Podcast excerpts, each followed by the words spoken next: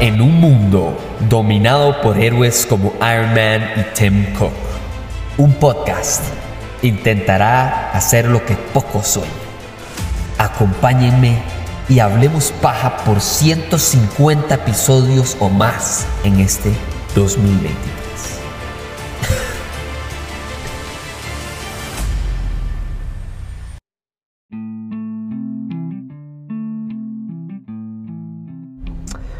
Hay cosas que me alegran a mí de poner en el podcast. Muchas veces me alegra hablar de franquicias que a mí me apasionan muchísimo. ¿verdad? todo el mundo sabe que me encanta Star Wars, que me encanta eh, Marvel y DC y demás, pero especialmente cuando hay nuevo buen cine. ¿Verdad? Porque la gente es como, ah, es que ahora todo es superhéroes, ay, es que ahora todo es eh, Marvel, ahora todo es DC, ahora todo es Star Wars o todo es... No, no. Cuando hay buen cine nuevo, es que hay que hablar de esto. O sea, en el 2018 salió Searching, la película original de donde salió esta idea innovadora de utilizar al narrador a través de la tecnología de hoy en día. Ahora, eso no es fácil, porque lo que eso hace es que mete una barrera entre el protagonista o los protagonistas, el antagonista, todo mundo básicamente, y usted, ¿verdad? Porque entonces no estamos hablando solo de una cámara, sino de cuál cámara, cuál tecnología, cuál navegador, computadora, dispositivo, cómo usarlo, dónde meter música, dónde no, eh, a dónde es más natural que se escuche cuando yo estoy tecleando ciertas palabras y a dónde no. Ese tipo de decisiones no es fácil y no es algo que nada más se puede hacer ahí cualquier día y en cualquier plataforma. Estas películas, estas dos, del 2018 Searching y esta que se llama Missing, llevan a la perfección esta herramienta narrativa. Esta película se trata sobre una joven de 18 años. Esta joven pierde a su mamá. La mamá se va de viaje y de repente de no vuelve y entonces ella, hay una investigación, por supuesto, pero la investigación pasa de ser una investigación normal a de repente usted está investigando cosas que jamás pensó que tenían que ver con un viaje sencillo. La película empieza en una ida a Colombia de la mamá de esta joven. Sigue con que la joven tiene que ir a recogerla al aeropuerto y no llega. Y termina, que eso es lo que más me encanta, con resultados de redes sociales, casi que una crítica al amarillismo, llamémosle, que hay ahorita, que llaman en inglés clickbait, ¿verdad? Que es decir cualquier cosa que sea atractiva para que el titular para que el nombre de la noticia o para que, ¿verdad? Algún tipo de morbo alrededor de una noticia que tal vez es personal, complicada, delicada, fea, difícil de... No, pues no importa, yo lo que quiero es que la gente le haga clic a mi hipervínculo y por ende voy a hacer lo que sea. Para que ese es el final. Y en medio es una película exquisita. Creo que hay ciertas cosas que uno puede criticar, Tal vez en unas partes sobrecocinaron ahí eh, eh, el uso de sonidos. No necesariamente música, pero el uso de sonidos, ¿verdad? La edición de sonido, hay unas partes que tal vez se, exagera un poquito, pero ya. O sea, deje contar. Y, y, listo. Y me encanta porque, número uno, si se están preguntando, ay, es que tengo que. No, no tiene que ver la del 2018 para entender esta película. Ay, es que tengo que ser alguien demasiado tecnológicamente adepto para. No tiene que ser tecnológicamente capaz ni super conocedor de la tecnología. No.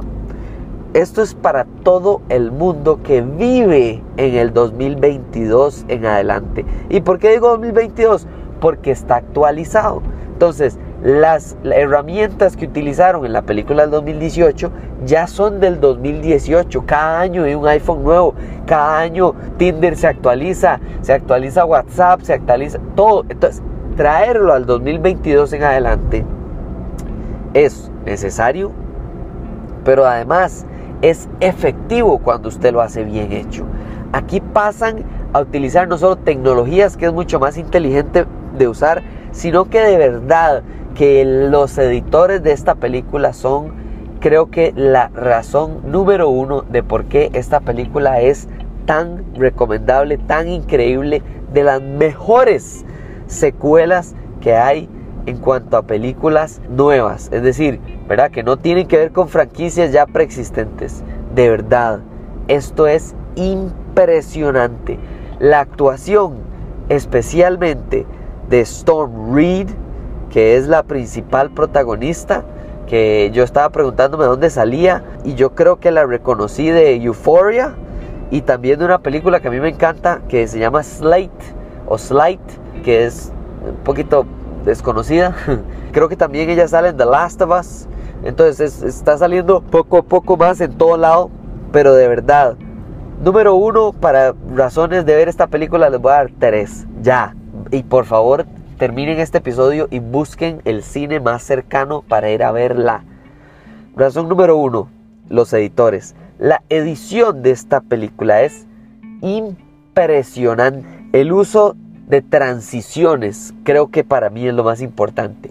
Que usted no sienta que están cortándole, ¿verdad? Un machetazo, pasar del teléfono a la laptop, a un reloj inteligente, a una cámara, a una videollamada, a todo eso que parezca no solo uno natural, pero dos que no sea entrecortado y que usted de repente se aburra de este uso de tecnología es, es para mí es lo más importante. De verdad, pocas veces el editor de una película tiene más importancia que los actores e incluso que los guionistas. Eso es una de estas películas. Número dos, la actuación. No debe ser fácil que usted le diga, mire, nada más actúe y, la cámara de ahí, va a haber 27 cámaras de aquí, debe ser una locura. ¿Cómo dirige usted a un actor para que actúe en este tipo de películas? Es súper loco, no es una cámara, no es una toma tradicional no es una técnica, por ejemplo, de acercamiento. No sé si tal vez es más, tal vez libera al actor o la actriz y le dice, madre, ¿sabe qué? Actúe como que no existen cámaras y nada más dele y ya. Porque no, no es como que le van a decir, mire, y aquí va a estar la cámara y usted camine hacia la cámara o enfóquese. No, es nada más. Aquí está la cámara a la que usted tiene que ver. Aquí está la cámara donde usted no tiene que ver. Dele.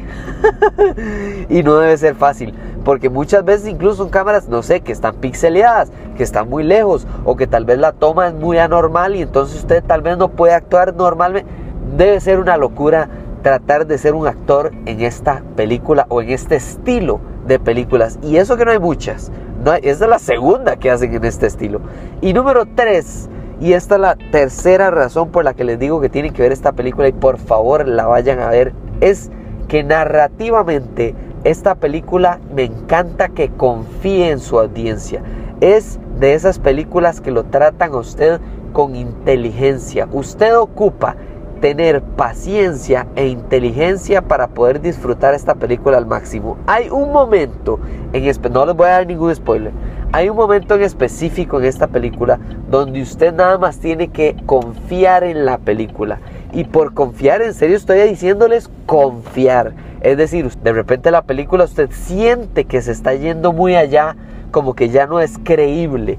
Pues se los prometo que no es así. Se los prometo que en la película, en el único momento en el que usted cree que lo está sacando y yéndose muy allá, lo está haciendo a propósito y con muchísima planificación y respeto hacia, hacia, su audiencia y hacia la meta de lo que quiere lograr hacer con la película, con la narrativa, con la presentación del tema, del protagonista, todo.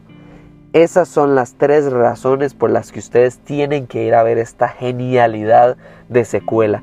Qué buena decisión tomé ir a ver el estreno de esta genialidad de película. Espero que usted también tome esa decisión. Muchísimas gracias por escuchar este episodio. Para que sepan, voy a estar rifando, estoy tan feliz de dar esta noticia, voy a estar rifando entrada para la premiere de Creed 3.